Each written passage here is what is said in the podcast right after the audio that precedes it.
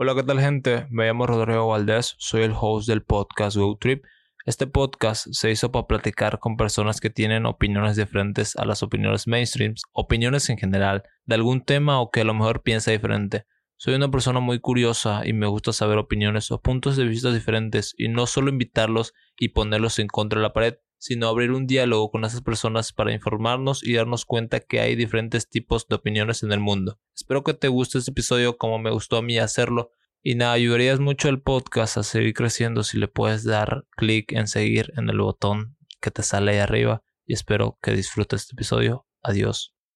Bueno, si querés, podemos comenzar. Cuando vos quieras, manejate como, como gustes, que no, no tengo ningún problema. De de hecho, de hecho, me preguntaba sobre algo, tal vez me aconsejé, de tus intros, de que, hola, ¿qué tal gente? Al tipo así era, creo. eh, que Sí. voy a reaccionar a este video y, y a veces me preguntaba, porque lo hacías en streaming, en directo, y decía, wow, no se equivoca en nada. En cambio, yo cuando presento a alguien o empiezo a decir, bueno, ¿qué tal gente? Vamos a, vamos a comenzar este podcast.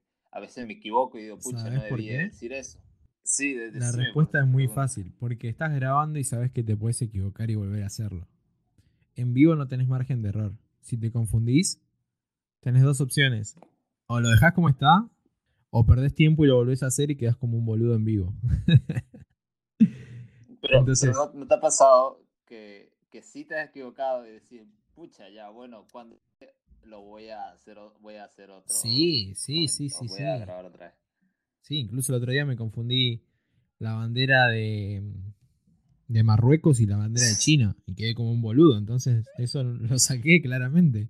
No lo podía poner a la luz. O sea, muchos seguidores me dicen, profe, gracias a lo que aprenden conmigo. Y, y tipo, y quedaba como un ignorante que no, no estoy enseñando nada. No, pero yo Sí. la realidad es que no tengo una, una presentación. Yo digo lo que me sale de adentro. No. Sí, eso, eso veía igual, de que. Empiezo con el bueno que de onda y nada más. la, lo que haces es que no tratas de equivocarte igual cuando reaccionas. O sea, trato menos que edité. O sea, y eso trato yo igual cuando grabo un episodio. Digo, pucha, espero no decir cualquier boludez. Así no me, no me tardo toda la tarde editando y escuchándolo de nuevo y haciendo todas esas cosas. Y también porque el, el vivo te lleva a que vos tenés un chat que te acompaña si lo que dijiste está bien, si lo que dijiste está mal, si vas por buen camino. Es como un rating en vivo, entonces, ¿sabes? O sea, si yo freno un segundo el video y estoy hablando sobre algo y el chat veo que hay buena devolución, quiere decir que tengo que seguir hablando sobre eso. Entonces es como, como que eso te lleva también a, a- a saber en qué momentos cortar, en qué momentos no, eh, cuándo estirar el video, varias cosas. Sí,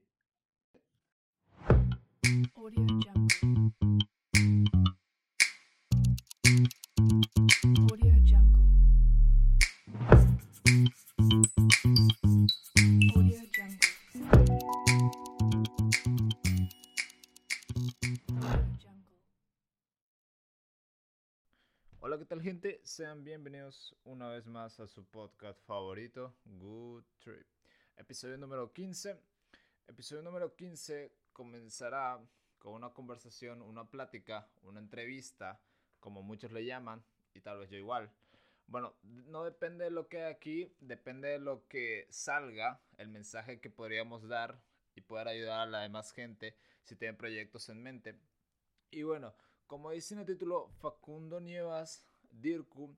Y sí, lo tenemos aquí. La verdad estoy enganchado mucho con su contenido que está haciendo como streamer eh, que hace en Twitch, como en YouTube, y las reacciones que hace a mi país de Bolivia, ya sea su cultura, ya sea su música, etcétera. Y pues de ahí lo conocí.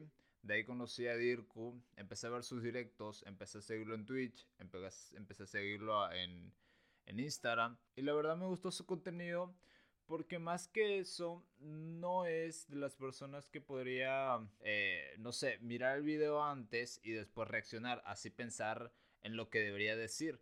No, él es básicamente, honestamente, en sus reacciones, porque básicamente cuando reacciona a algo, trata de hacerlo en vivo y así todos sus seguidores lo acompañan en ver el proceso. Bueno, en este episodio hablaremos de muchos temas, de las plataformas que hay hoy en día y en donde debería reflejarse un buen contenido y también de cómo comenzó en YouTube y cómo era YouTube antes. Bueno, en este episodio espero que les guste, espero que nos sigan en Instagram, espero que lo sigan a Dir con Instagram y espero que la pasen bien escuchando. Bueno, si en algún momento me equivoco en la edición o se oye algo malo o dije algo malo, pueden decírmelo en los comentarios, que ya saben, este podcast está en YouTube, está en Spotify, está en Anchor, está en Apple Podcast, en, todas las plataformas que tú quieras. Y bueno, ya está. Espero que la pasen bien escuchando este podcast y ya. Hola, ¿qué tal gente? Sean bienvenidos a un nuevo episodio para el podcast. Eh, en este episodio, la oportunidad de poder conversar con una de las personas que en sí me gusta su trabajo, me gusta lo que hacen en YouTube como en otras plataformas, que ahora está haciendo streaming en Twitch. Y pues, ¿cómo estás, Dirku? Eh, Hey, ¿qué onda? ¿Todo bien? Todo tranquilo. Por suerte, todo, todo muy bien. Perfecto. Bueno, eh, Dirku, ¿te podrías presentar, dar tu introducción así eh, para que la gente te conozca? Si tal vez no, no lo conocen. Eh, sí, obvio. Me llamo Facundo. En las redes soy Dirku. Soy realizador audiovisual. Eh, me dedico a hacer stream en YouTube y también en Twitch. Eh, hago un poco de contenido variado, charlo con la gente, como si fuera un podcast, pero mostrándome. Eh, también reacciono, que eso es lo que me llevó a, a darme a conocer un poco más, que hago reacciones sobre culturas de otros países. Es el caso de Bolivia, que es el, el país que más gente llegó a mi, a mi canal y, lo que me llevó a hacerme conocido, digamos, en el ambiente de, las reacciones. Sí, la, la verdad, eh, yo te conocí por un amigo que me dijo, mira, eh, creo que dijo, este tipo está diciendo que Corona se hizo famoso por el coronavirus. Y yo dije, ah, caray. Creo que no sé si eras tú. Yo le dije, ¿en serio fue él? Y él me dijo, sí. Y ahí empecé a ver tus videos de reacciones a Corona y dije, wow, esto está, está, ching, está cabrón". Claro, si mal no recuerdo en un video, si no me equivoco en un video dije que mm, a, también a Corona lo que lo ayudó a darse a conocer fue obviamente la pandemia y el nombre de Corona por, algún, por alguna cosa de la vida quizás lo llevó a, a darse más a conocer en, en estos momentos de que la gente estaba buscando coronavirus, etcétera. Pero sí, pero lo dije al pasar. La verdad que eso Sí. lo dije sin pensar. Sí, pero mu- muchos creen que sí, eh. a- Yo lo creía y la verdad sí le ayudó bastante eso de coronavirus, corona. La, la verdad, la verdad yo, yo sentí que al hablarte pensé que no me ibas a responder porque vi uno de tus videos donde decías que no, no respondes a los mensajes. Y dije, ah, no me va a responder. Dije, bueno, no, no pierdo mucho. Y, aquí estamos. No, al contrario, realmente yo contesto todos los mensajes. Eh, lo único que no contesto es cuando me dicen, hey, reacciona a esto, hey, reacciona a esto, hey, reacciona a esto. Porque sinceramente, eh, si me querés pedir una reacción, me lo pedís en vivo y, y no es la idea esa. Creo que Instagram está más como para charlar o que me preguntes algo o, o lo que quieras, no para pedirme para pedirme que reaccione a otra cosa. Así que desde ese lado, eh, cuando alguien me pide que reaccione a algo, eh, la mayoría de veces no le contesto o le digo pedímelo en vivo, porque creo que quiero, con- quiero hacer y tener una conversación fluida con, con las personas en Instagram, en WhatsApp. Si le preguntas a cualquier persona que me haya hablado, a todos les contesté. Menos, como digo, a la gente que me pide reacciones. Porque para eso está el chat de, en los streams. Te, te llegan tantos mensajes así de reacciones, reacciona, reacciona, Sí, increíble. Increíble, Qué un montón. El problema también está en que. Sí, el problema también está en que yo muchas veces eh, he reaccionado a quizás videos que tenían mil visitas y en mi canal tuvieron más visitas y, y ayudé a, crecer algunos canales o algunos artistas, pero tampoco me quiero poner eso porque sería de egoísta y, y no pensar en que los demás tienen en realidad el talento. Pero es broma y parece broma, digo, pero, pero hay muchos que crecen gracias a los creadores de contenido, a los streamers, Es el caso acá en Argentina de un creador de contenido que hace stream que se llama Coscu, no sé si lo conoces. Él muchas veces reacciona a artistas y por reaccionar a un solo tema hace que el artista se pegue. Y es increíble. Pasó con una persona que le reaccionó a un tema y al- a los dos días estaba firmando con Sony. Y simplemente por un tema. Sí, Es, de, es de increíble. hecho, de hecho, mucha gente, bueno, la gente que la, la que yo le pregunté y le dije, oye, voy a grabar con Dirku, no sé si lo conoces, tal vez tú lo conoces más, le decía, y me decía, ¿quién es ese? Y yo solo le decía, bueno, es de Argentina, y una vez eh, hizo una reacción al video de Corona, no sé si te suena, ah, sí, sí, lo, me, me suena, sí, lo conozco.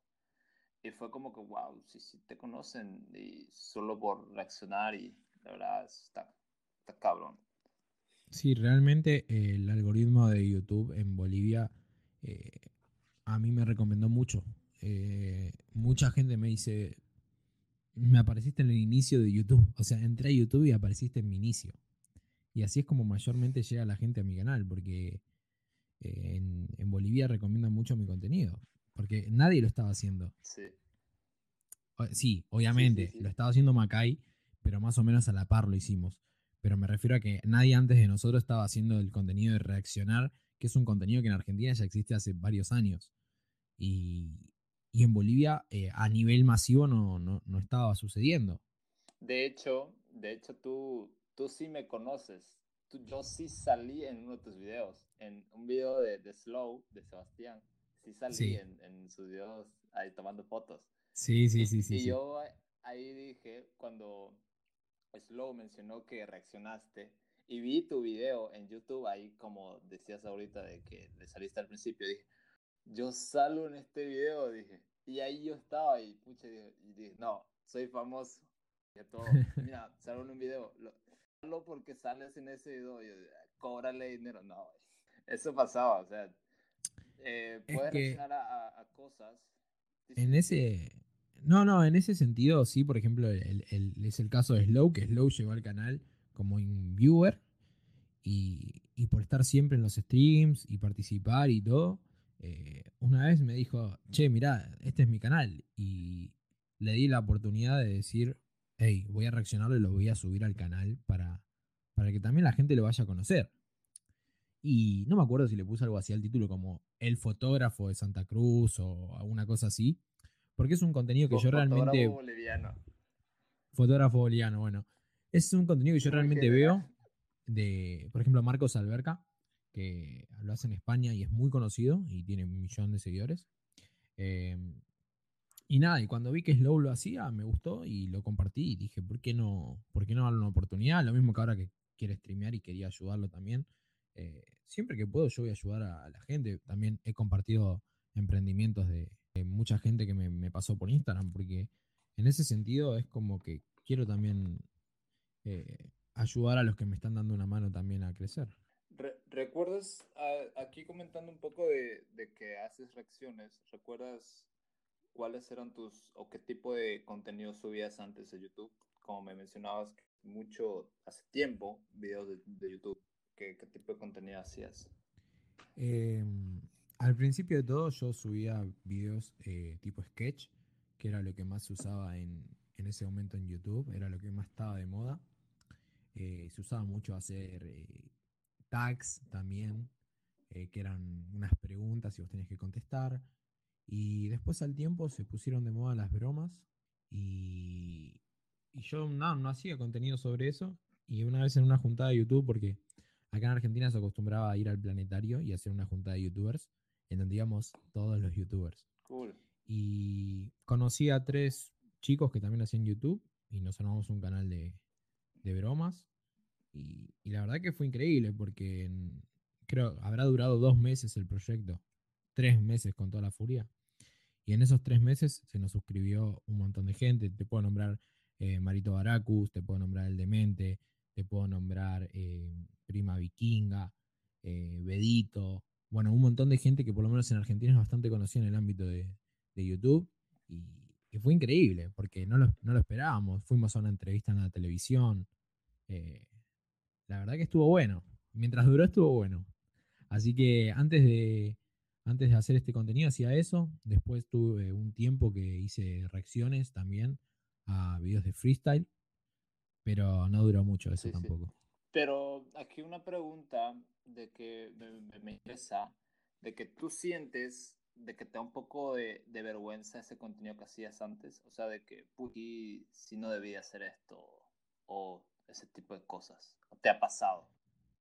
Mm, No sé si vergüenza, pero mm, eh, como que cuando empecé a hacer los videos, o sea que yo empecé a hacer Vines, en la época de los Vines, yo empecé a hacer videos cortitos y como que tenía como esa vergüenza de que nadie sepa en el colegio de que yo hacía videos, hasta que, bueno, hasta que terminé el colegio y, y algunos se enteraron o algunos de mis amigos más íntimos ya sabían y nada, y todos me daban el aval, les gustaba lo que hacía.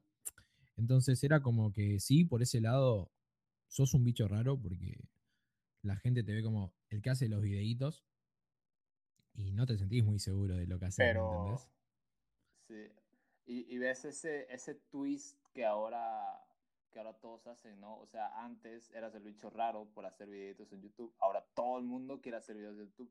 Antes le preguntabas a un niño qué quieres ser de grande, te podría decir quiero ser un astronauta o estudiar medicina.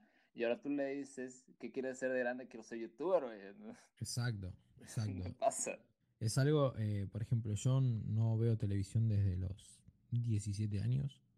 Eh, yo simplemente soy fiel consumista de, de YouTube desde muy chico. Y desde muy chico, no sé si, si ser youtuber, pero siempre quise hacer contenido audiovisual. Y creo que YouTube es una herramienta fundamental para, para darte a conocer y crear contenido, ya sea desde ade- adelante de cámara o detrás de cámara. Eh, pero es lo más simple, es ser vos mismo todo. Y eso, eso es lo que más me gusta a mí. ¿Tú qué estudiaste en la, en la universidad? Eh, estudié dirección, producción y realización audiovisual. Entonces, como que se te hace fácil todo este tipo de, ya cuando editas, cuando creas tu propio contenido. No sé si se me hace fácil, pero sí que estoy, un- creo que un poco más preparado o capacitado en, en algunos aspectos porque puedo hacer desde la preproducción, el rodaje, eh, la postproducción, puedo hacer casi todo porque es algo que, que aprendí, ¿no? Y básicamente lo venía también aprendiendo antes de, de ir a la facultad por un tema de, de YouTube mismo. O sea, lo que no sabía lo aprendí de Creo YouTube. que, creo que todo el mundo pasa por eso, que sí o sea, aprende de YouTube. Hay todo, todo tipo de cosas puedes saber de YouTube, de Internet, y, Correcto. y eso es lo, lo que todos pasan del comienzo. No hay un pero para, para no hacerlo. Y querés irte a vivir solo, tenés tutoriales de cocina, querés eh, editar un video como era mi caso cuando era chico, tenés un millón de tutoriales. Antes quizás era más difícil conseguir en español, Exacto. tenías más tutoriales en inglés, pero, pero bueno, siempre, o sea, yo mucho de lo que aprendí lo aprendí de YouTube, incluso eh, en muchos aspectos, eh, más lo técnico, lo aprendí por la facultad, pero todo lo que es computadoras eh, eh, y, y todo lo que puedo llegar a manejar de cámaras y eso, lo aprendí más que nada por YouTube. Eh, porque es muy, o sea, vos tenés técnico y, y práctico en, la- en la facultad, pero lo, teo- lo teórico es lo fundamental que te enseñan. Después, todo lo que es eh, manejos, lo tenés que aprender por tu cuenta. Eh, se supone que vos manejar una cámara, más o menos ya deberías saberlo. Aunque está mal eso, ¿eh? Te lo deberían enseñar. Pero. Pero bueno, Te- fue te como una ventaja. ¿Puedes decir que te facilitó al conseguir todo tipo de cosas para cuando te producías? ¿O no?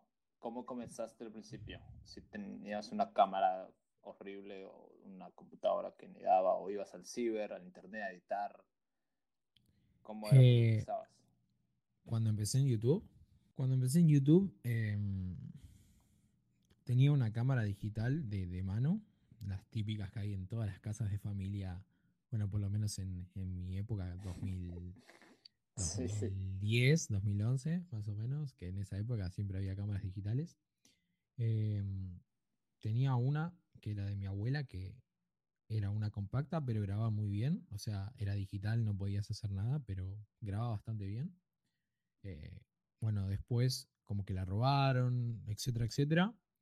Junté mi plata y me compré una Action Cam tipo GoPro, pero fake. Y, y le empecé a meter con eso. En, YouTube estamos hablando, porque en, en Vine lo hacía desde el celular, todo directamente lo grababa, lo editaba todo el celular. Y, después tenía una compu de escritorio básica, eh, de escritorio no, tenía una notebook básica en la cual editaba, editaba, editaba. Después, sin saber, sin conocer tampoco, eh, me compré una, una computadora tipo All-in-One, que fue malísima, me salió muy mala. Que en realidad yo me la compré para estudiar y como para aprender a editar y todo.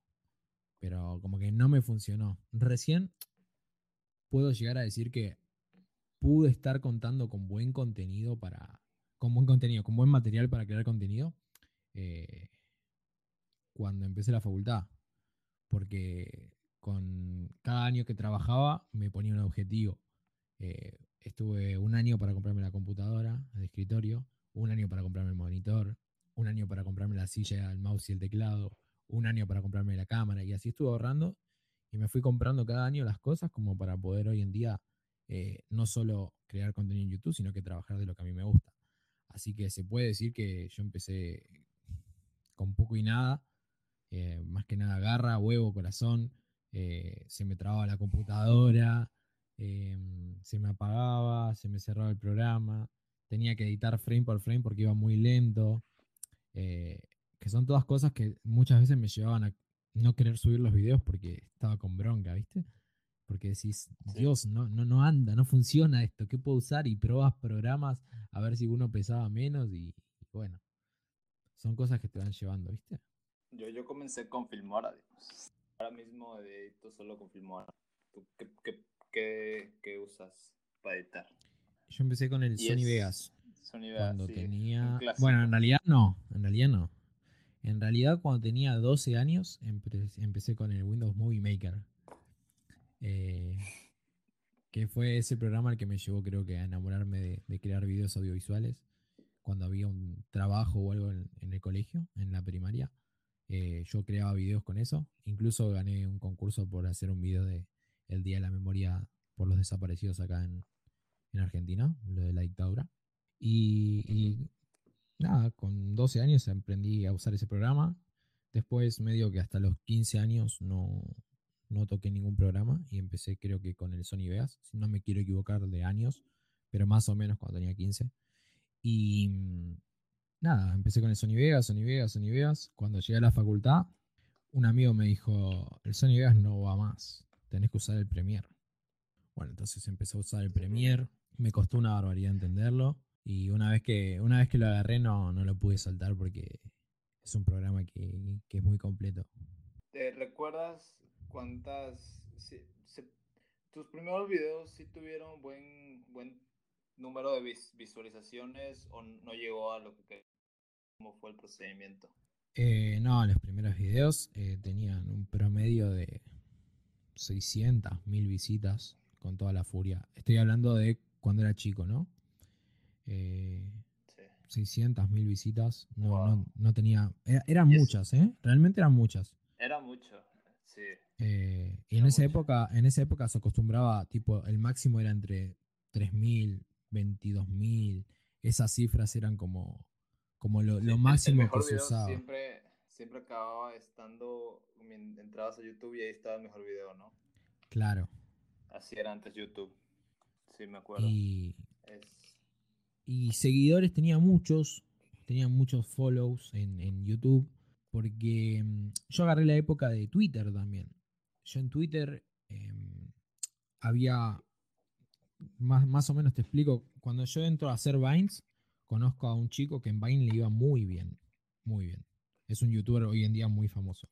Y, y me pongo a hablar con él en una juntada y me dice, vos en Twitter tenés que seguir a todos, vos seguís mucha gente por día y tenés que conectarlo con un, era un programa que automáticamente a todas las personas que te seguían a vos eh, les mandaba un mensaje.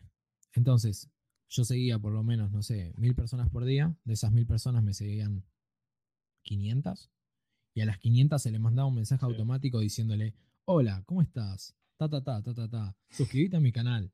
Entonces, gracias a eso, yo conseguí un montón de suscriptores en YouTube en esa época. Tenía casi 10.000 Creo suscriptores.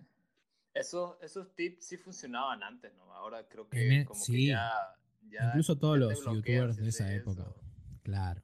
Todos los youtubers de esa época crecían así.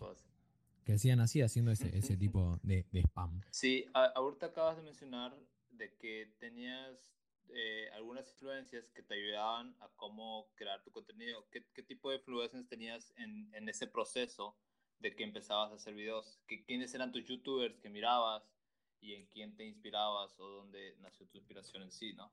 Eh, miraba mucho a, a Kion, que es un youtuber argentino que me encantaba. eh, que era como desde la vieja escuela.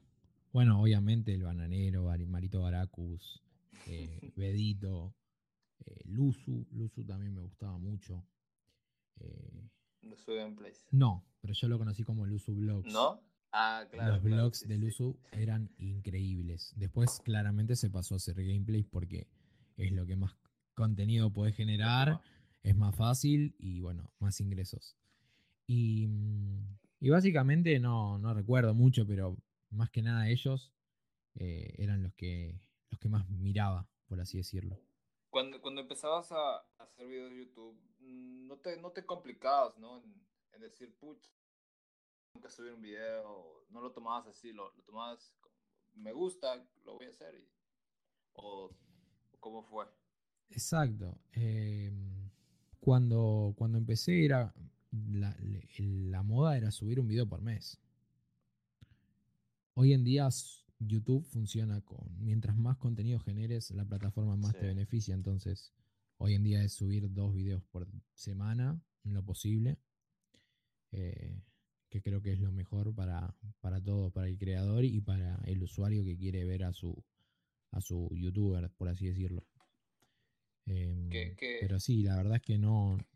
Hacía un video cuando, cuando tenía ganas porque mi contenido en ese momento, el de, el de vlogs y eso, era como días random que yo grababa cosas como ir al planetario a, a juntarme con otros youtubers o ir a eventos de YouTube en ese, en ese momento, en esas épocas.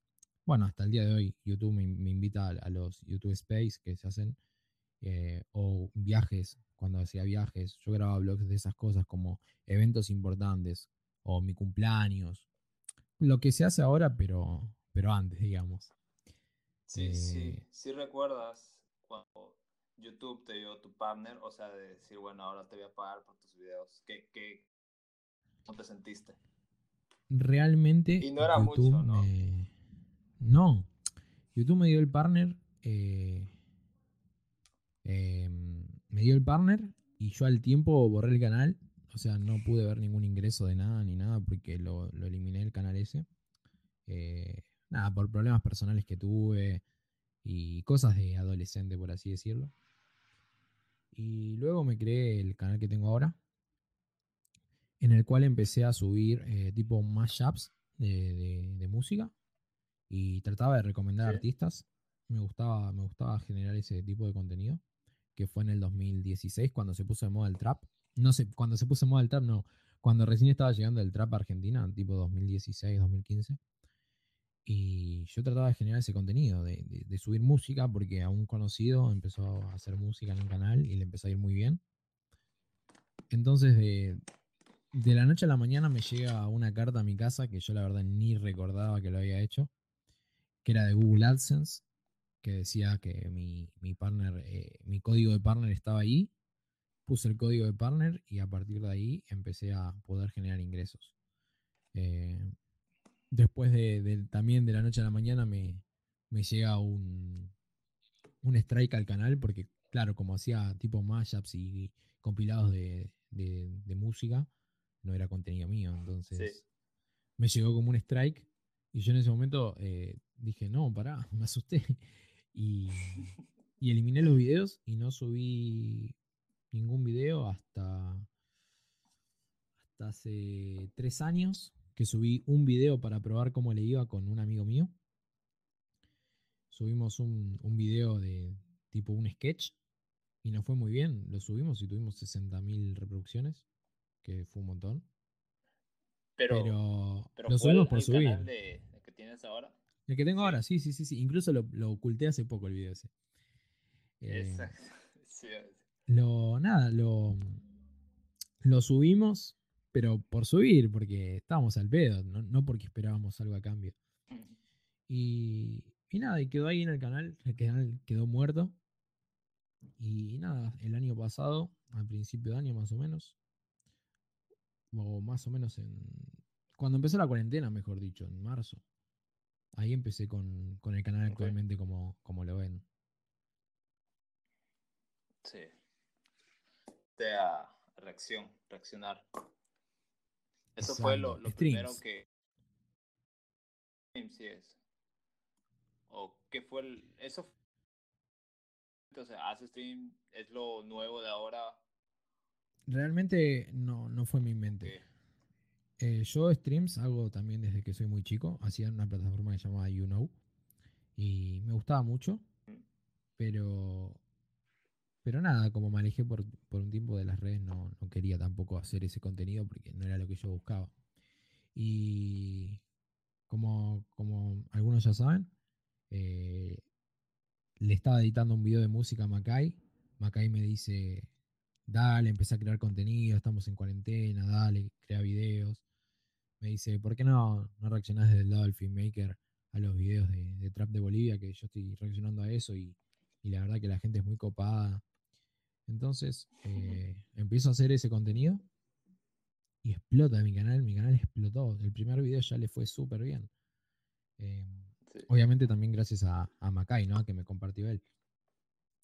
Y mm, al tiempo, yo le digo a Macay, no, para, no, no puedo hacer videos, subirlos, no, no puedo. Y me dice, pero hace stream en vivo, reaccionalos y subilos. Y, y eso fue lo que empecé a hacer, empecé a hacer streams. El primer streams tuve, no te quiero mentir, pero casi 300 personas viéndome. Eh, me fue muy bien. Wow. Sí, Sí. la verdad que me fue muy bien, mucho, mucha repercusión tuvo.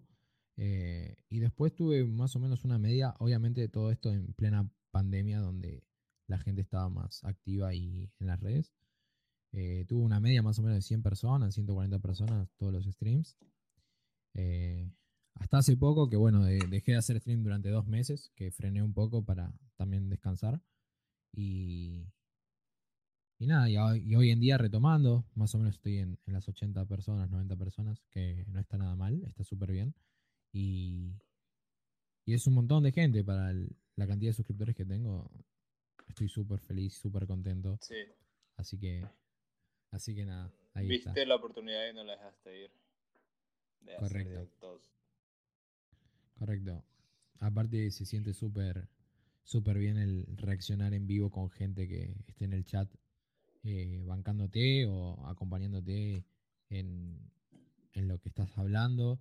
Ellos también te... Es como el rating en vivo en televisión. Ellos te guían si lo que estás haciendo estás yendo por buen camino, si no tenés que hablar de ese tema, si tenés que reaccionar a esto y a lo otro no. Está buenísimo eso. La verdad que Y- el vivo es otra cosa. Lo voy a intentar. ¿Qué, cómo, qué, qué experiencia, qué sentiste cuando supiste de que la gente te miraba de todo el mundo? De que, oye, saludos de aquí, gracias a ti, conozco más de esto, esta persona.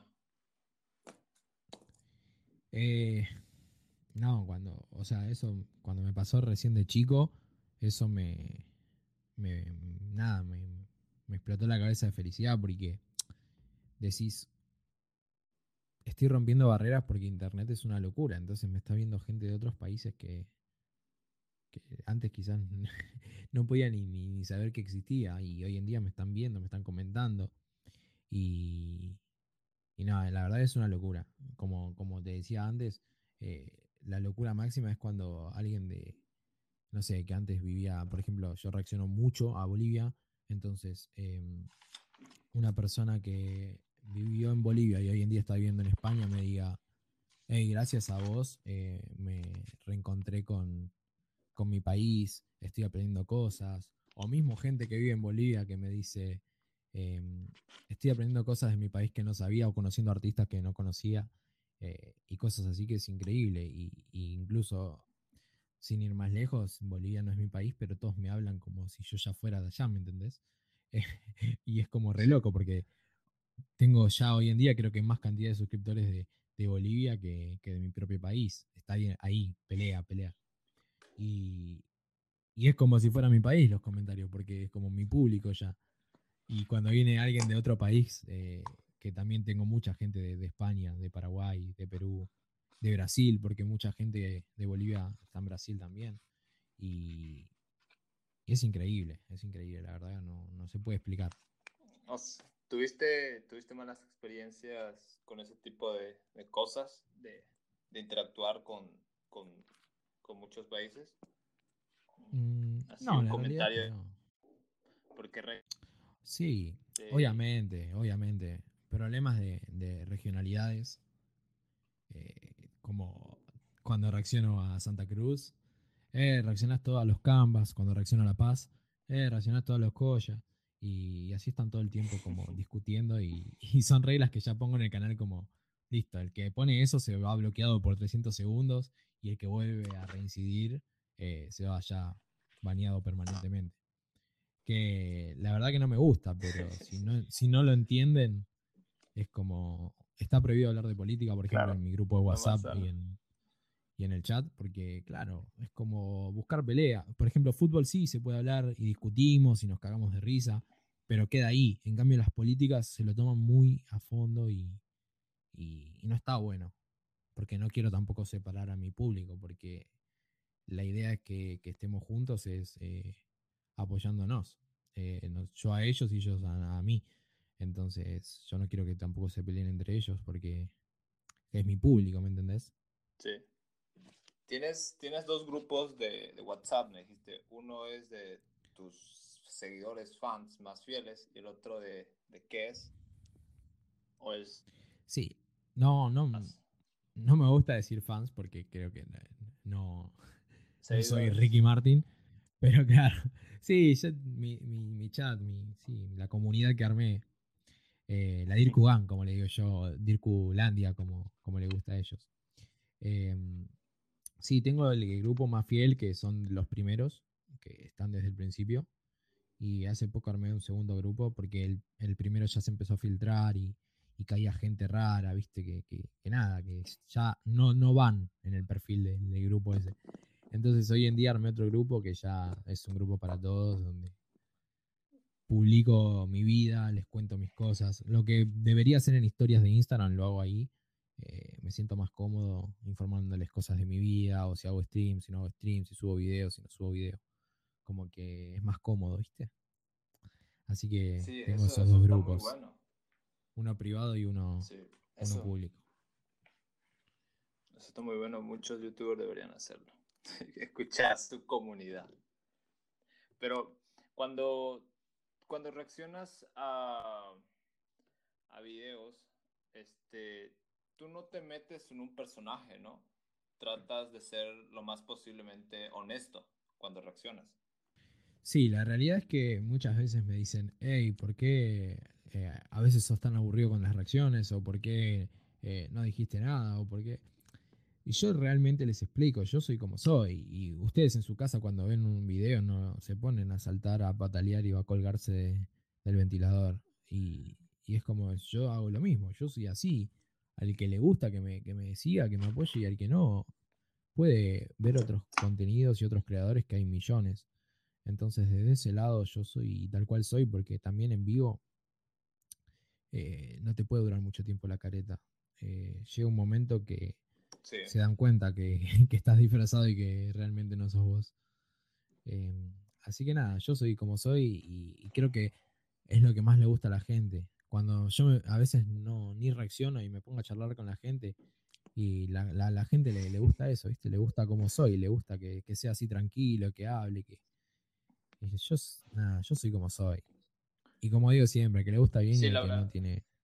La verdad nunca, nunca entendí eso de que cuando decían reaccionando a este tipo de videos para, yo, yo mismo pienso lo mismo, de mejor hacerlo en directo, mejor hacerlo en ese momento, que algunos hasta se preparan y dicen, pucha, ah, no debo decir esto, y que...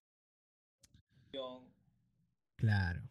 En cambio tú no, ¿no? O sea, no tratas de ofender a nadie, pero hay gente, que sí lo hace, ¿no? no que sí se ofende. No, yo creo que. Yo creo que el tema de ofender. No, no tengo nunca nada que ofender. Y cuando digo algo que realmente lo pienso, lo digo. El otro día estaba viendo un video de un youtuber que es amigo, que estaba en un zoológico, y, y yo no estaba de acuerdo con los zoológicos. Y yo lo digo, y se puede ofender el que se pueda ofender, ¿me entendés? Eh, lo mismo algunas veces di mi postura sobre la religión o, o el aborto y cosas así. Y, y si alguien se Sí, quiere sí. ofender, que, que se ofenda porque es mi pensamiento y yo no, no me lo voy a guardar porque yo soy así. Y, y trato, obviamente trato de no, no hablarlo y cuando me preguntan, dar mi postura, pero desde, desde un lado respetuoso y sin tratar de ofender a nadie. Porque yo creo en, en que cada uno puede tener su, su libre expresión. Sí, tienes, tienes como 200 y algo de videos en YouTube, pero tengo la duda, y yo creo que sí te lo han dicho, o no sé, sácame esa duda. ¿No te han dicho reacciona a este, ah, lo tenía en la punta de mi lengua. Este cantante peruano que has- habla exactamente. Eh, a Faraón Shady me pidieron un montón de veces que reaccione. Pero no es el contenido que yo quiero. que yo quiero generar y, crear. Porque. mm, Faraón Shady es un artista que supo inventar un personaje en, lo que es el trap. Que lo veo súper bien. Porque ya un montón de veces hasta me preguntaron qué opino. Creo que está súper bien, mientras no molesta a nadie y cree su, su contenido y gane su plata y todo bien. Está perfecto. Pero es un contenido que quizás yo no le quiero llevar a mi público porque no es lo que hago. Como por ejemplo también me pidieron sobre Yao Cabrera y también me pidieron un montón de otras cosas más Ah. que no es lo que hago. Entonces, ¿podría hacerlo? Sí, el podría. Soy una Todo me pedí. Así creo Bueno, que un- sí, bueno, ese lo reaccioné. Cruz. Ese lo reaccioné, pero, Ese lo reaccionaste. pero yo no sabía de qué se trataba. Es decir, yo no sabía de qué se trataba. Después me explicaron que hubo un problema con, con esa canción, que los obligaron a bajarla. Incluso no sabía lo que era una Sí. kunumi, yo no sabía lo que significaba. Y hasta yo me la puse a cantar todo, pero todo bien, tipo, quedó ahí, si es una canción, ¿me entendés? Em, Sí. entonces, desde ese lado no, no lo veo mal. A ver, yo prefiero no hacerlo. ¿Ganaría más público? Sí. ¿Ganaría más plata? Sí.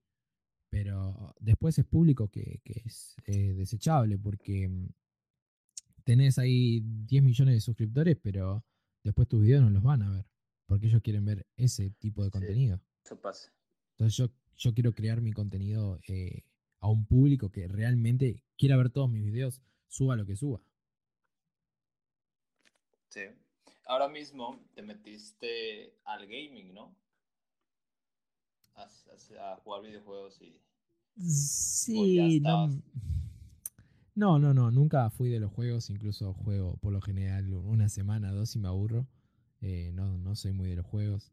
Clu- Incluso tengo descargado el Counter hace mucho tiempo en mi compu y nunca lo juego. Pero no lo has considerado. Y sí, esta, esta pandemia me llevó a jugar en vivo al Fall Guys, al, al Among Us y, y también jugué, he jugado al Free Fire. Ahora estoy jugando al Counter. Pero más que nada para generar contenido, porque cuando ya no tengo más nada de que charlar o no tengo ganas de reaccionar, me pongo un poco a jugar. Pero lo hago más que nada por eso, ¿viste? Porque ya no, no tengo nada para hacer y, y me dan ganas a veces de prender y, y no hacer nada, simplemente en- jugar. Entonces, quiere decir que tienes, lo voy a decir, más views con las reacciones que cuando juegas juego. Obvio, obvio, pero olvídate. Yo cuando juego tengo. He llegado a tener dos personas, tres personas en Twitch. Y que con las reacciones. Claro, con las reacciones y charlando puedo llegar a tener. Como he tenido 400 personas. Y, y es una re Sí. diferencia. pero yo creo que no hay que dejar de ser fiel a lo que uno tiene ganas. Y si yo hoy no tengo ganas de reaccionar o charlar y tengo ganas de jugar o verme una peli, lo voy a hacer porque es mi contenido y al que no le gusta puede ver otra cosa y viene mañana que voy a estar reaccionando. Porque algo que no La se verdad- puede negar en el stream es tu, tu estado de ánimo. Y si yo hoy no estoy de ánimo, Sí. eh, ¿para qué brindarles algo que no está bueno? ¿Cuánto fue tu tiempo más largo en streaming? Así que dijiste, "Uf, el más fue este. Eh, y creo que una vez en un día estuve como 12 horas, pero no seguidas. Corté un rato y después Ah, seguí. bueno. Pero igual es un Pero montón, wow. es un montón. Para, para mí es un montón. Hay, hay streamers que youtubers hacen que sí lo 72 hacen. horas, 24 horas. Eh, yo estoy sí, pensándolo hay hacer a futuro, sí pero, pero como un evento grande, cuando necesite algo eh, importante o hagamos una maratón o queramos ayudar a alguna fundación o algo así, eh, cuando sea algo así me gustaría realmente si vale la pena. Eh, que eso Sí. está bueno, ¿viste? Pero Eh, hacerlo ya por hacer no, no sé si, si me gustaría tanto. Y co- como, la verdad, quiero preguntarte así a, a Argentino, ¿cómo fue ese boom de que un jugador de la, de la selección empiece a hacer directos? La pandemia. Eh, y a mí me sorprendió porque eh, como hace el Kun stream, eh, Mm, dio a conocer lo que es el mundo del stream. Por lo menos en Argentina. sí, Y, y hoy en día, quizás si le decís a alguien, hago lo mismo que hace el Kun Agüero, entiende lo que haces. ¿Me entendés? En cambio, antes vos acá Sí. tenías para decirle, hago lo mismo que Coscu. Que Coscu es el, el streamer más grande de Argentina y te podría llegar a decir hasta de Latinoamérica. Eh, y te van a decir quién es Coscu. En Yo creo que- el Kun Agüero se viralizó mucho lo que hace por la tele, porque juega al fútbol, Exacto. porque es conocido mundialmente. Eso de- debió ayudar a mucha gente, a, a los que hacen contenido. Eh, me refiero a que las empresas han dicho, ah, mira, ha generado tanto contenido el Kun, debemos fijarnos en este tipo de personas y tal vez a estas personas porque dicen, bueno, tal vez me da views si le digo que ofrezca algo sobre esto y te, te han llegado ofertas. Eh, a ver, a lo que es el mundo de- del, del comercio acá en Argentina de, de lo que es stream, eh, lo benefició, pero ya el mundo de acá de Argentina ya se estaba moviendo bien en lo que es stream. Obviamente falta mucho, falta mucho que las marcas y las empresas entiendan lo que, lo que los generadores de contenido hacen. Eh, una persona en una historia puede tener 7 millones de personas que la vieron Exacto. y O una sea, historia puede valer sea- más que lo que sale una publicidad en la tele. Pero cuesta que entiendan eso, ¿me entendés? Yo, yo no entiendo por qué sigue la gente, o sea, en mi universidad, la gente sigue poniendo afiches en las paredes. O sea, decirle a cinco personas que tienen, no sé, 200, 1200 seguidores y dice, ya se Sí. resuelve eso. De... Pero Tan- eso, por ejemplo, yo no lo veo mal. A, a ver, yo que trabajo eh, en marketing, la publicidad Sí, eh, está bien que, que sea así. Eh, vos tenés la, la publicidad digital y la publicidad tradicional que, que está perfecto y, yo no lo veo mal que pongan un par de afiches y que también usen las redes sociales, ¿me entendés? ¿Qué pasa? Eh, a mí todavía no me llegó ninguna, a mí no me llegó todavía ninguna propuesta de nada. Eh, sigo actualmente sin ninguna empresa, ninguna marca, ni nadie que, que quiera trabajar conmigo. Eh, y creo que actualmente no, no sé si estoy preparado para trabajar con alguien porque eh, también implica que, que yo de- necesite de, de mi tiempo para dárselos a ellos. Y, y creo que Sí. actualmente como yo, me- yo trabajo, tengo mi trabajo, que yo trabajo en, en una agrupación política y trabajo en una empresa muy importante y, y además hago, y además hago eh, lo que es stream. Además, subo los videos. Entonces, ya sumar a que tengo que hacer una campaña publicitaria y todo, es como darle más tiempo. hablando de una campaña publicitaria de, todos los días, ¿no? De, si me dicen, todos los días tenés que en stream tener la marca y hacer la presencia, eso es una cosa. Si en cambio me dicen, subí eh, en un video una, una marca, bueno, no hay drama con eso, ¿me entendés? Pero yo hablo de, de marcas que quieran auspiciarme.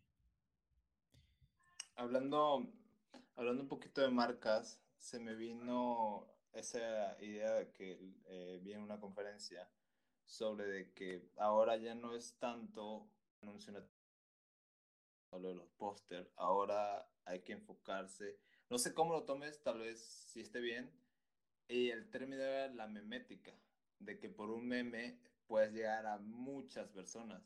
Por ejemplo, el caso de que había un meme donde se comparaban a Donald Trump con AMLO, el presidente de México. Y la gente de Latinoamérica conoció más al presidente de México por el meme, por decir, ah, este es el viejito que salía en los memes, era el presidente de México, wow. ¿Cómo, cómo, cómo tú lo ves? Ese, ahora ese es el nuevo medio de publicidad, los memes. Eh, yo creo que un meme no, no va a poder hacer publicidad desde el lado de crearla. Vos un meme no lo podés crear y distribuir. Eh, sí que un meme te pueda llegar a hacer publicidad, seguro, seguro. Hay un montón de memes que vos no sabés de qué son y hasta que buscas y quizás conoces a la persona y qué sé yo. Pero yo creo que es muy difícil hacer crecer un meme o crearlo. Los memes los crea internet el que, el que quiera. Eh, es muy difícil difundir un meme y, y que ¿Te funcione. imaginas, ¿Te imaginas eso? De que yo ahorita pienso de que una persona ahorita está haciendo el meme, o sea, lo edita, pone esto y esto, y que en realidad no es así, en realidad es como, o sea, me, me refiero a que es el internet así, es una máquina la que crea eso. Y a veces pienso eso como que, wow, ¿dónde está? Sí, realmente Internet dice que funciona y que no funciona. Eh, ya cuando nosotros nos llega un meme decimos, che, esto lo compartimos o no. Porque realmente es si vale la pena y si, y si nos da gracia, por ejemplo, un meme. Eh, así que desde ese lado yo creo que, que es difícil la publicidad a través de los memes porque tenés que tener mucha suerte. Acá, por ejemplo, en Argentina, lo que pasó con el stream es que, eh, por ejemplo, este streamer que te digo, Coscu, que es el más grande acá de Argentina Sí. o Latinoamérica, eh, usa muchas palabras eh, propias, por así decirlas, que él le mete como su onda. Eh, y se empezó a difundir, porque claro, si a vos te ven 20.000 personas, esas 20.000 personas las van a empezar a usar esas palabras, y esas palabras las van a usar con sus amigos y sucesivamente. Entonces de repente te das cuenta que tu hermana de 12 años está diciendo la palabra que dice Coscu en su stream y ni sabe de dónde salió. Y, Sí, y eso, aunque eso no lo pasa. creas, es pura publicidad. Yo tengo un amigo que dice, pa, ah, no, clara. Bueno, y yo visto, el palo empezó a usar el Kun. sí, ¿no? Y Sí, yo sí, dije, sí, "Ah, el aquí puso- seguramente lo sacó". Puso de moda el ¿qué onda, pa? Re claro. Tipo de modismo que tienen los argentinos. Exacto, exacto. ¿Qué, qué tipo de... ¿qué, ¿Qué ciudad te gustó más de Bolivia? Ahí me estás metiendo en un compromiso ¿Tienes porque me van a salir a matar, pero. Pero no, la verdad que yo me encantaría conocer eh, Santa Cruz. Santa Cruz me, me gustaría conocer. Hay muchos lugares que me gustaría ir. Me gustaría ir a La Paz. Me gustaría ir a Oruro. O sea, Pasa que si te empiezo. No te puedo nombrar una porque te empiezo a nombrar todas porque cada. Sí. Yo que vi tantos videos, cada una tiene algo como con ganas de que quieras ir, como pasa acá en Argentina. Obviamente todos primero te van a decir Buenos Aires, ¿me entendés? Acá en Argentina. Pero si te ponen a buscar, que Buenos Aires es lo único. claro, te van a decir, no, pará, Buenos quiero ir a Córdoba, quiero ir a Tierra del Fuego, quiero ir a Santa, eh, a Santa Cruz, a San Juan, quiero ir a Mendoza, quiero ir a Jujuy, a Salta, y te van a empezar a nombrar todo porque todo tiene lugares hermosos, ¿me entendés? Entonces no te podría nombrar uno. Eh, sí, los que quiero ir sí o sí cuando vaya es Santa Cruz, La Paz, eh, Oruro, Cochabamba también me gustaría ir. Pasa que, que como te digo, me da ganas de ir a todos lados. no, no, no te podría. Noté que, que tenías ese, esa emoción de cuando veías un Santa Cruz, decir, wow, aquí se puede muchas películas, aquí Estados Unidos. Y eso cómo lo ves de que tienes razón. O sea, y de hecho aquí se grabó, creo, una Y- parte de Star Wars. Y sí, porque en ese sentido lo que había dicho es que hay muchos lugares en todo lo que es Latinoamérica que sale mucho más barato filmar que incluso hasta poner un croma y hacerlo en computadora o incluso que recrear la escena. Eh, Sí. Pero bueno, nada, yo lo pienso más que nada desde mi lado audiovisual, de, de crear blogs y todo eso, que me da ganas de, ir a grabar y crear buenas escenas allá.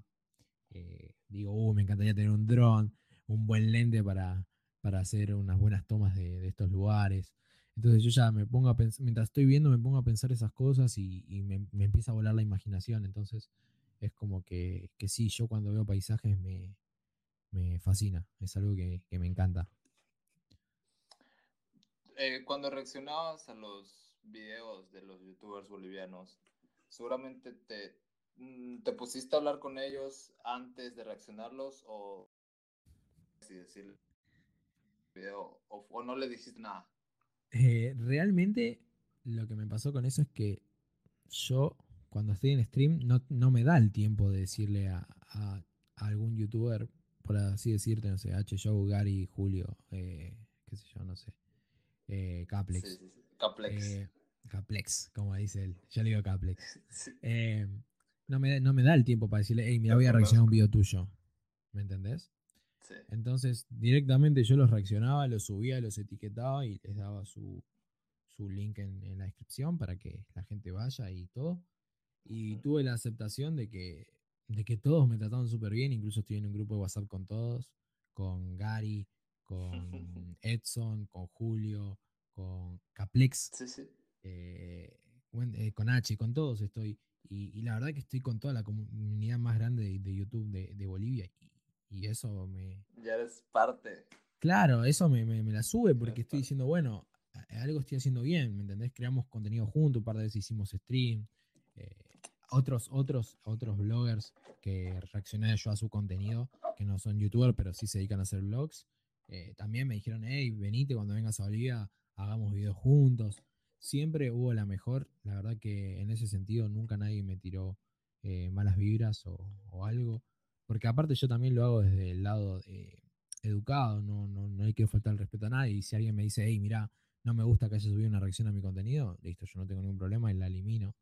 Pero nunca pasó nada de eso. Incluso el, hay, la mayoría de mis videos eh, no, no están monetizados, eh, entonces yo no gano dinero con eso. Eh, así que en ese sentido es como, como que nada, no hay problema. No, la mayoría no se enoja. Y reaccionabas igual a. Sí, sí. Y reaccionabas, reaccionaste igual a, a youtubers argentinos que venían aquí a Santa Cruz, ¿no? Pues, he visto algunos. Sí, sí, sí, sí, sí, sí, he reaccionado. Eh, argentino, así el que más me acuerdo es del de QPA, como te digo, que, que también tengo una super relación, me invitó un par de veces a hacer stream, ya me dijo para, para grabar videos. La verdad que es una persona que yo ya la había conocido en un YouTube Space acá en Argentina de casualidad, nos quedamos charlando y, resultó ser que por las vueltas de la vida yo terminé haciendo un contenido similar al de él y, y lo terminé reaccionando. Y eso es una locura porque lo conocía de antes y lo terminé conociendo en internet, digamos. ¿A qué youtuber boliviano has podido conocer así en persona? ¿O todavía No, no? no, no, no, Pues, no, todavía como empecé en época de, de cuarentena no, no tuve la posibilidad de conocer a nadie. Eh, to- so- solo vía, vía Discord, vía Zoom. No, no pude conocer a nadie en persona. cool. Esto está muy bueno. La música, vi que, que tienes un buen, un buen género y tienes variedades igual, de que dijiste que te gusta cualquier tipo de música, ¿no? Realmente soy una persona que, que no tiene fronteras con la música. Como escuché el otro día, escucho lo que me hace bien y lo que me pone feliz. Y si un día quiero escuchar eh, rock, escucho rock, y si un día quiero escuchar trap, y si un día quiero escuchar jazz, y si un día quiero escuchar eh, reggae, eh, yo escucho lo que sea. a mí me encanta la música. eh, más que nada lo que es el rap, el rock y el reggae es lo que a mí más me fascina. Pero bueno, yo creo que Pero- hay un momento para cualquier tipo de música, ¿viste? Pero ¿en qué, qué más te gusta? ¿La canción, o sea, la letra, o el sonido, la melodía? O con tal de que te haga Eh, mover la cabeza, es Exacto, para ti. exacto. Yo creo que si, si tiene una buena instrumental y no importa la voz, la sube. Y si tiene una buena voz, no importa la instrumental, la sube, es lo mismo. O sea, lo que importa es lo que te genera a vos en el momento. Hay veces que yo escucho eh, jazz, eh, medio jazz con rap, una mezcla, una fusión, y, y lo escucho para editar o, o para trabajar o incluso antes de dormir, porque es como el mood de cada momento, ¿viste? Como que cada momento tiene su, su Sí. tipo de música. Yo, yo pensé de que... mm, ¿Qué crees, qué tú crees de qué contenido hay mucho más en Argentina? Yo, yo creo que es del, del fútbol. ¿O qué tú crees que hay mucho más? ¿Qué contenido? ¿Qué ¿En qué tipo de videos? En YouTube, ok. Eh, En YouTube, exacto. hoy en día creo que lo que está más de moda se pelean entre lo que son streamers. Te hablo lo, lo que es tendencias, ¿eh? Streamers que, Sí. que reaccionan, lo mismo que hago yo, pero nada más que obviamente los streamers reaccionan a, a cosas de moda que están en Twitch, por ejemplo, que es donde la plataforma que es más conocida acá en Argentina para streamear. Eh, después le siguen lo- los bloggers eh, y también los, los de fútbol, pero la verdad que fútbol hay, pero tampoco es tanto. Te puedo nombrar tres canales de, fútbol nomás. O sea, no, no, no hay tanto canal de fútbol. O por lo menos que yo conozca y que sea tendencia, ¿no?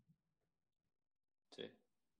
Mm, Aquí otra, otra pregunta que me gustaría saber. Tú generas ingresos por YouTube, obviamente. ¿Qué, qué ingresos tienes? Me dijiste que trabajabas en, como director, ¿no?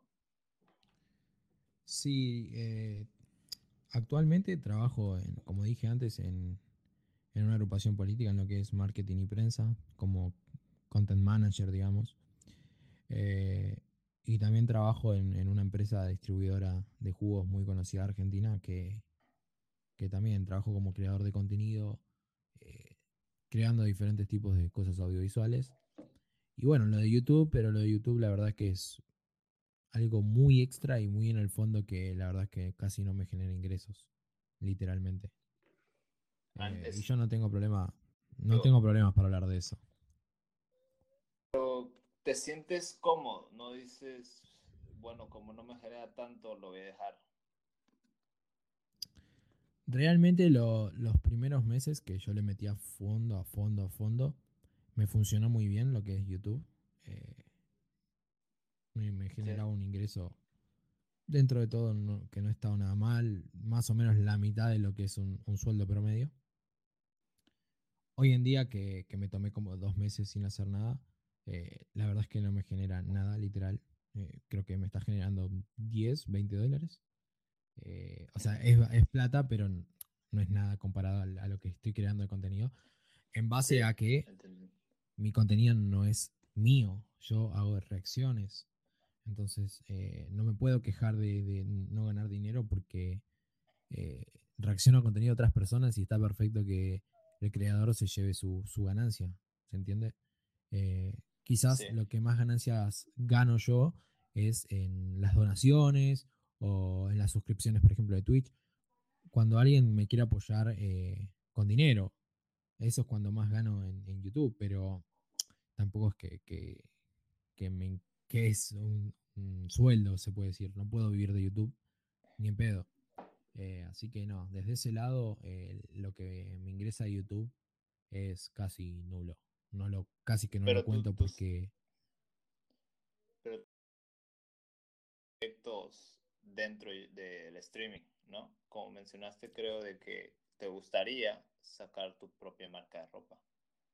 Sí, obvio, obvio, obvio, obvio. Yo, yo creo que, que esto del stream es un trabajo futuro, que es un, un trabajo de hormiga que hay que trabajarlo bien y hacerlo madurar y, y meterle esfuerzo todos los días. Ahí Dirku, Dirku para más. Claro, Sí. hay, que, hay que meterle porque es- vos no vas a, a generar ingresos o poder vivir de, de esto de la noche a la mañana. Hay muy pocos que tienen suerte. Es un trabajo que, Sí. que necesita constancia, que necesita que la gente te conozca. Y, y bueno, esas cosas así como, como lo de generar mi marca. Yo ya con 17 años me creé mi propia marca. eh, me creé una marca de gorras, que la verdad que me fue muy bien, muy bien. eh, la cual dejé de hacerlo porque como era chico, la verdad es que no lo necesitaba. eh, así que tengo experiencia con eso. Y, y sí, creo que mi- mi ¿Tienes- proyecto a futuro es ese también, ¿viste? Es crear una marca que, que la gente diga, hey, esto es de calidad y encima no me está matando, sino que lo hace para que, más que nada para que la comunidad tenga la ropa que a mí me gusta y, y que nos identifique a nosotros, ¿viste?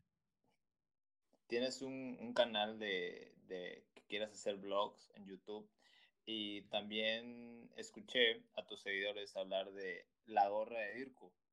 ¿A qué se referían a eso? La idea del canal de blogs, canal. básicamente, exacto. La idea del canal de blogs, básicamente, es eso: es generar blogs para que las marcas me inviten a viajar. Entonces, si yo hago un blog entretenido, le puedo decir a una marca, hey, mira, yo hago este tipo de contenido y me sigue tanto público. ¿Me podrás llevar eh, de viaje o me podrás pagar un hotel? A cambio, yo te doy publicidad y te hago un video, que no es poca cosa. Entonces, hoy en día las marcas trabajan así. Y es lo que más le digo a la gente yo, como que prefiero que no me donen, pero que me apoyen cuando cree contenido para que las marcas lo puedan ver. Y lo de la gorra de Dirku fue porque yo en casi todos mis directos uso gorra. Eh, Sí. no sé por qué, en mi vida cotidiana también uso gorra, no, no es que no. Y como Por justo dos. estábamos reaccionando a un, a un canal de, de, de- creo que es Naidi, la mochila de Naidi, eh, me dijeron que me ponga la gorra de Dirku, pero bueno, nada, lo estoy pensando eso. Mm. También hablas en, tu streaming sobre que te gustaría que te sigan en Instagram. mil suscriptores en YouTube y no creo que tienes mil. Que las marcas en Instagram. Claro, correcto. Eh, tengo muchos seguidores en YouTube comparado a lo que es Instagram. Y hoy en día las marcas trabajan con Instagram. Eh, vos no le podés caer con.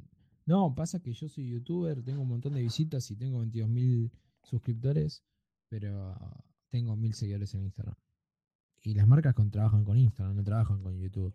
Y los números los ven en Instagram, no los ven en YouTube. Entonces, desde ese lado dije, hey, me gustaría tener más seguidores, pero yo tampoco creo contenido en Instagram como para que la gente me siga. Eh, así Sí. que desde ese lado es como que, que yo estoy con poco tiempo para crear contenido para Instagram, pero es algo a lo que yo le quiero meter.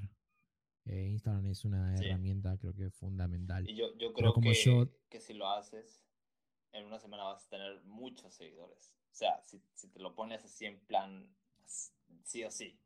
Puede ser, puede ser. El tema es que yo trabajo con Instagram en, en empresas y, y la verdad es que cuando toca manejar el tuyo es como que no tenés ganas. Es como que no basta. ¿Entendés? Entonces, si ya manejas otros Sí. Instagram como manejar el tuyo, es como. No, la verdad no tengo ganas. Tú, tú, ahorita, tú ahorita estás en YouTube y estás en Twitch y has pensado estar en TikTok, Sí, en la plataforma sí, sí, que sí. todo el mundo usa. Creo que TikTok es ¿Y cómo, un, cómo integrarías tu, tu contenido ahí? es un impulsor grande de, de influencer, por así decirlo, entre comillas. Sí, y, es fácil de crecer. Entonces es una herramienta que quiero utilizar cuanto antes porque esto es así, esto internet es efímero y si no agarras la ola ahora, dentro de dos meses ya no va a funcionar. Entonces me gustaría crear contenido en base a lo audiovisual, que es lo que hago yo, y tener como un, ganarme Sí. un público de ahí que, que le pueda gustar lo que hago yo en, mi vida cotidiana, ya sea en- va a ser en los blogs y en las reacciones. Yo no tengo TikTok, pero una amiga hizo un TikTok conmigo. Yo no me di cuenta, pero lo hizo. Y al día siguiente me dice, mira, 200 likes.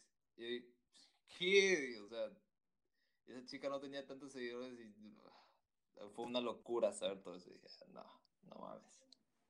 Bastante, tan rápido. O sea, cualquiera puede venir a hacer su contenido aquí y yo digo que sí se y pieles.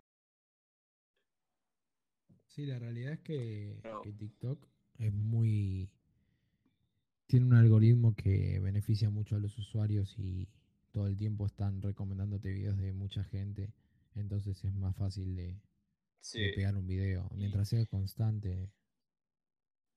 y es mejor aprovecharlo ahora que, tal vez en un futuro ya ni sea una plataforma tan...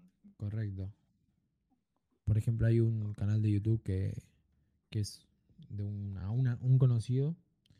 eh, que nada, que él, su canal de YouTube le- realmente no le iba bien. Y empezó a subir eh, fragmentos de sus videos a TikTok. Y a su canal le, le llovió un montón de seguidores. Y, y bueno, y ahí tenés. O sea, quería decir que en realidad no era que su contenido no era bueno, sino como que no podía llegar a la audiencia. Y TikTok le dio la audiencia. Sí, sí, O sea, no sé, no sé qué pensar sobre esa gente que hizo un video hace, no sé, siete años y, y ya es súper viral. No sé si, si conoces a este niño que decía Minecraft y ahora es, Sí. o sea, todo el mundo lo conoce. O sea, que- que te pones a pensar de qué pasaría si eso te sucede. Es lo que en, e- en ese caso es lo que hablábamos antes de los memes. Ese nene se convirtió en un meme, le hicieron remix, eh, ponían su, su sonido en un montón de videos. Entonces fue como que internet mismo lo llevó a eso. Eh, y yo la verdad no, no sé, no sé si estaría preparado para ser masivo Cuando- en internet. Cuando tus streamings, que hay en la opción de guardados, de ver después, ahí hay una sección de reaccionar, y tenías tantos videos, a todos esos videos vas a reaccionar, o hay algunos que dices, "Ah, no, no, no puedo decir esto, pero sería como que, ¿en qué estaba pensando? No, este no.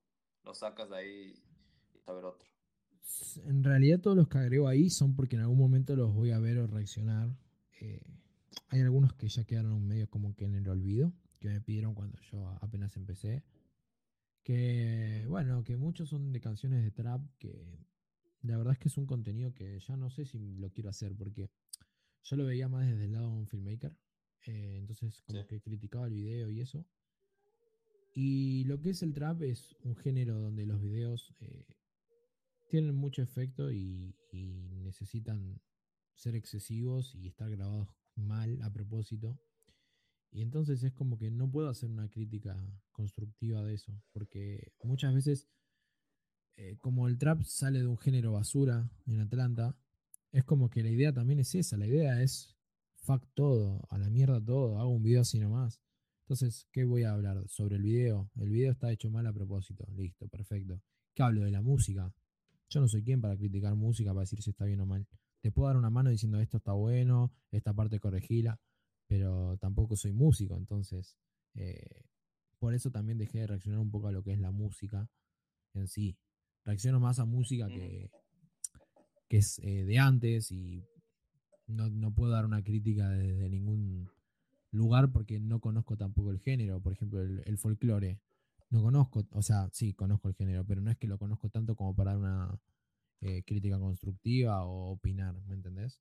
Sí opino, hey, mirá, esta parte de la letra está buena por, el, por esto o aquello o cosas así.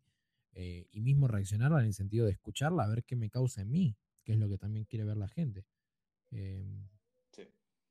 Tú, Así tú que tienes un, un gran potencial en creatividad, ¿no? Y aprovechaste en decir, tengo tanta creatividad, debería subir videos a YouTube.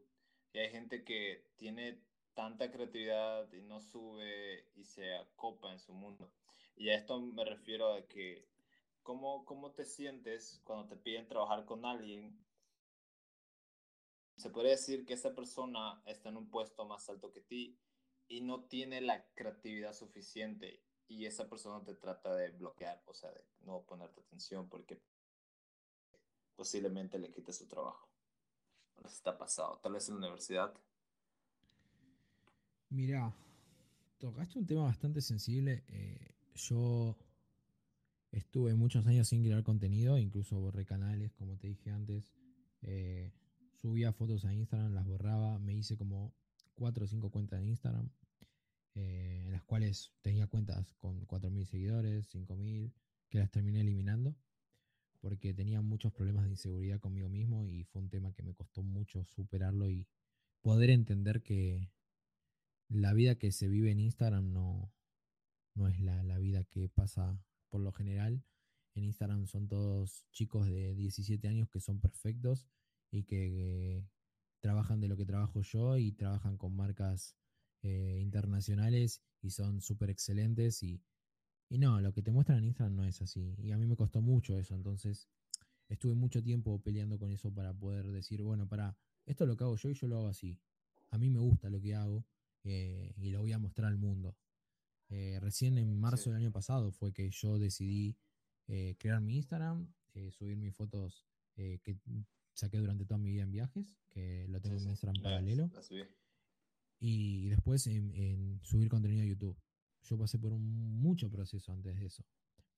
Eh, Sí, pero yo en La verdad mi es que- contenido me gusta, pero soy muy autoexigente. Y siempre por una cosa u otra terminaba eliminando mi contenido. eso te iba a decir. Ver ese problema de decir que eres tu propio jefe te dice que te debes esforzar mucho más. ¿Cómo lo ves eso? Tiene su contra y sus pros, yo creo. Eh, correcto, porque mm, yo todo el tiempo quería más y más y más y más. ¿Y cómo vas a tener más Eres tu propio esclavo. sin práctica? O sea, si vos haces algo y decís, no, esto está mal, y ya está, y no haces más nada, perdiste. Porque vos tenés que hacerlo, hacerlo mal, seguir practicando, seguir haciéndolo, hacerlo, hacerlo, hacerlo, hacerlo.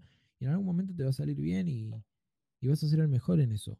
Pero te lo tenés que proponer y, también tenés que escuchar a los demás. No tenés que estar cegado. Yo estaba cegado. eh, hasta que pude hablarlo y todo el mundo de mi alrededor me dije, pará, pero la foto que sacás tan buena, los videos que haces están buenos. eh, ¿Por qué borras todo? ¿Me entendés? Y ahí entendí eh, a lo que iba yo de, de- de que tenía problemas de inseguridad y que tenía que superarlo y empezar a subir cosas. Y si no lo hacía, nunca iba a mejorar, porque si vos no creas, ¿cómo vas a ser mejor? ¿Me entendés? Es como decir, Sí. eh, no voy a ir a la facultad a estudiar abogacía porque me va a ir muy mal, porque es muy difícil la carrera. Y si no lo intentás, no vas a saber. De hecho, yo estudio abogacía. Mira. Pero bueno. Pero Entonces, no, tienes, eso es lo que razón voy. en eso. Sí. Y después desde el lado de, de- de- de ese de lo que me, me preguntabas, eh, sí, a veces es eh, malo ser como muy autoexigente, eh, porque también llevas a los demás a, a que tienen que hacer como vos decís las cosas, o, o porque también, O te choqueas. claro, quizás en la facultad me tocaban grupos en los que los demás eran como más lentos, o les costaba más, o no hacían las cosas tan bien como quizás yo las quería hacer. Y es como, bueno, listo, yo hago todo y, y nada, yo me pongo al hombro las cosas y ya, ¿me entendés? Entonces, desde ese lado es como que está bueno a veces y a veces no tanto.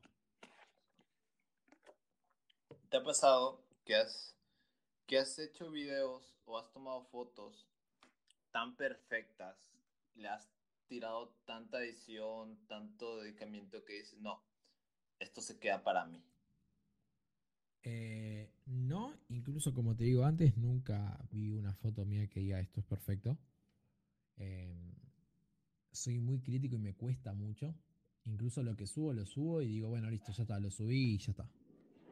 Trato de no pensarlo mucho porque También- soy muy exigente, ¿entendés? También me puse a pensar de que, de que posiblemente tenías el síndrome del impostor, que creías que todos tus logros para ti podrían ser malos, pero aunque la gente te diga, wow, estos logros están súper bien, pero para ti te dicen, no, no es suficiente. Bueno, es lo que te, lo que te explicaba antes. Eh, cuando tenía 17 creé una marca de gorras que me fue muy bien Y de repente dije, no, basta, para, frenemos acá. eh, estoy yendo muy rápido. eh, empecé a crear contenido, me quisieron contratar también. Es como, bueno, para. No. Eso me pasó una vez, güey. Entonces, O sea, en ese sentido es como que me, tiro, me tiraba para atrás. sí. Sí, sí. Sea, empecé a hacer videos así de, de grabando con personas. Y me habla un tipo y me dice, oye, quiero editar tu podcast. Y el tipo era todo un editor, trabajaba en películas. Y le dije, vale, le dije. Y ah, tengo que decirle, tengo que seguir haciendo podcast, pero yo ya me sentía como que ah, necesito un receso. Pero decía, si pierdo a la persona, ya nunca voy a tener la oportunidad de tener a una persona que me edite los videos gratis. Claro. Y pues, en, en fin, lo dejé y la persona se fue, mm, pero sigue ahí, le puedo hablar y todo chido bien con esa persona. Pero llega eso, me pasó lo mismo que a ti, que me fue tan bien al principio que sentí como un pánico a veces. de que, Bueno, incluso eso me pasó hace poco, que un, un moderador mío, que la verdad que es una persona que, que me ayudó mucho también en, en moderar el canal, en crear mi, mi grupo de Discord, en, en un montón de cosas, en muchos aspectos que yo Sí. quizás no, no- no te- no entendía mucho.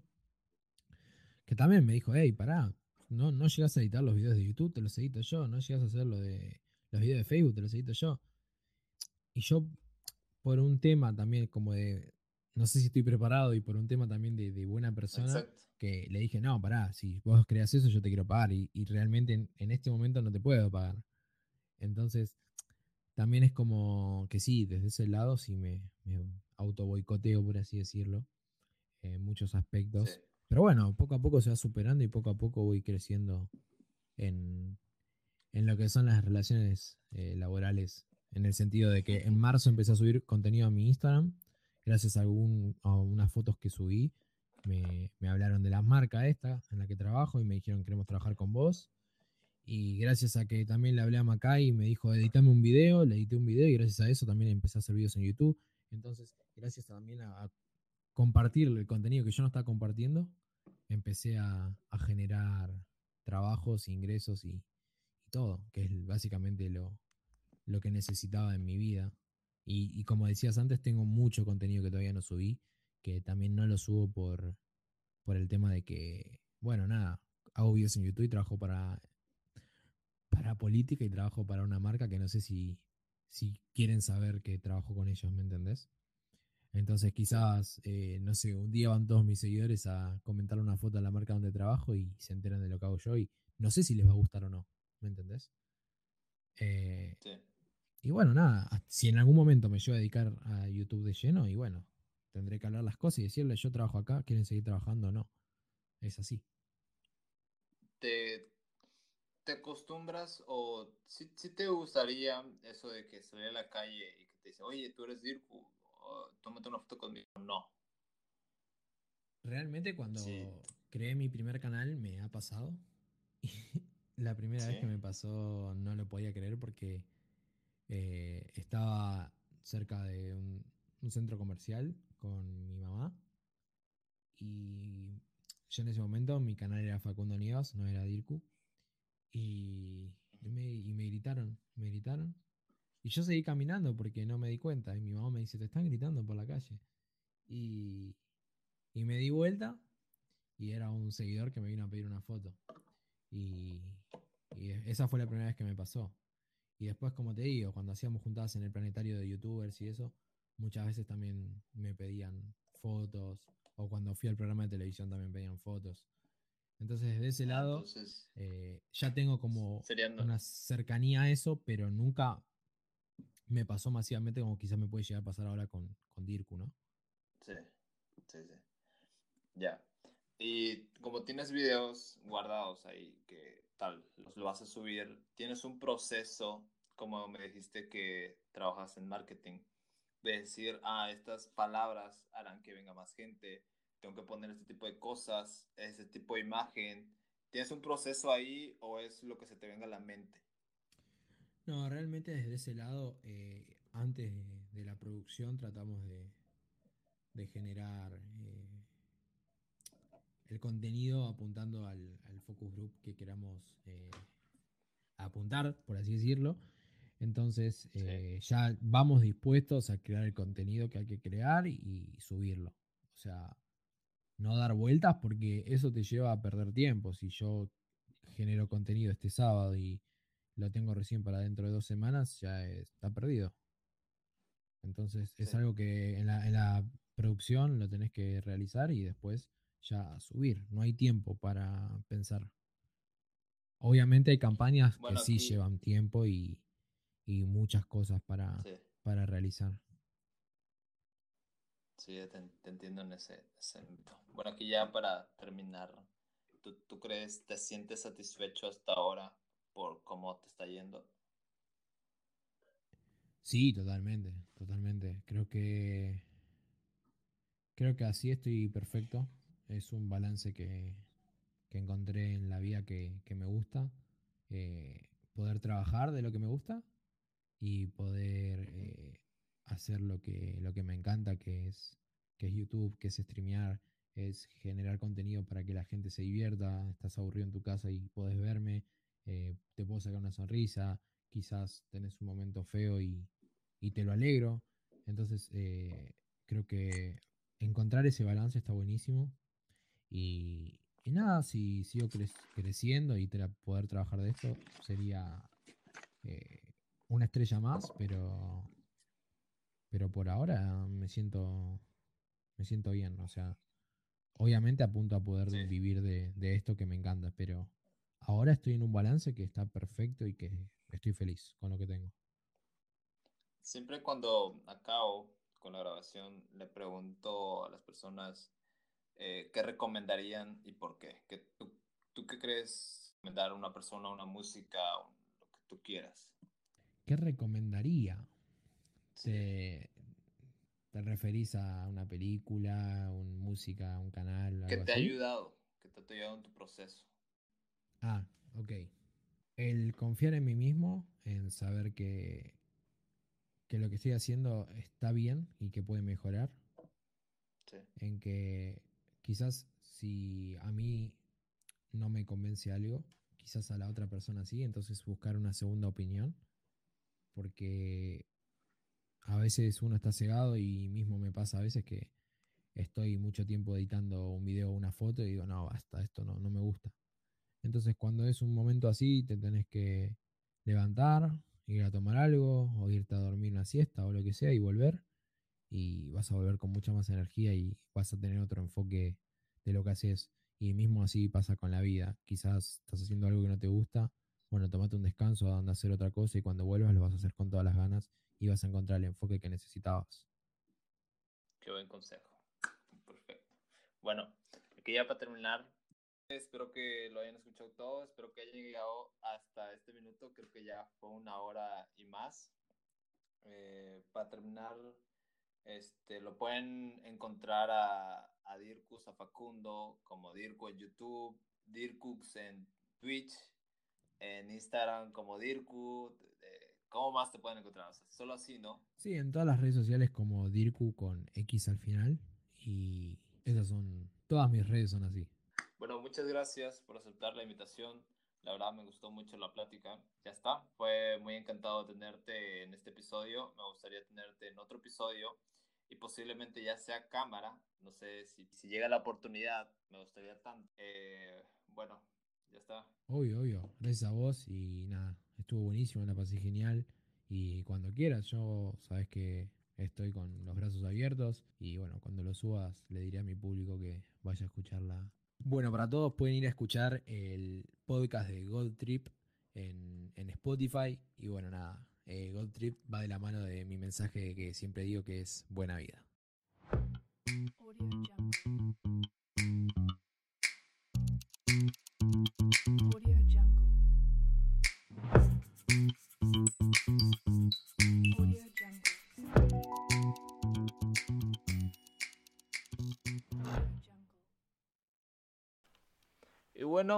Eso es todo por el episodio de hoy. Espero que se le hayan pasado bien escuchando. Este, ya saben, si quieren recomendarme a alguien para que tenga una entrevista y hablar sobre temas de cualquier cosa, cualquier tipo de cosas, ya sea un debate, pueden escribirme en Instagram. Ya saben cómo estoy, Good Podcast, así nada más, Good Trip barra baja podcast. Y ya, espero que tengan buen día. Adiós.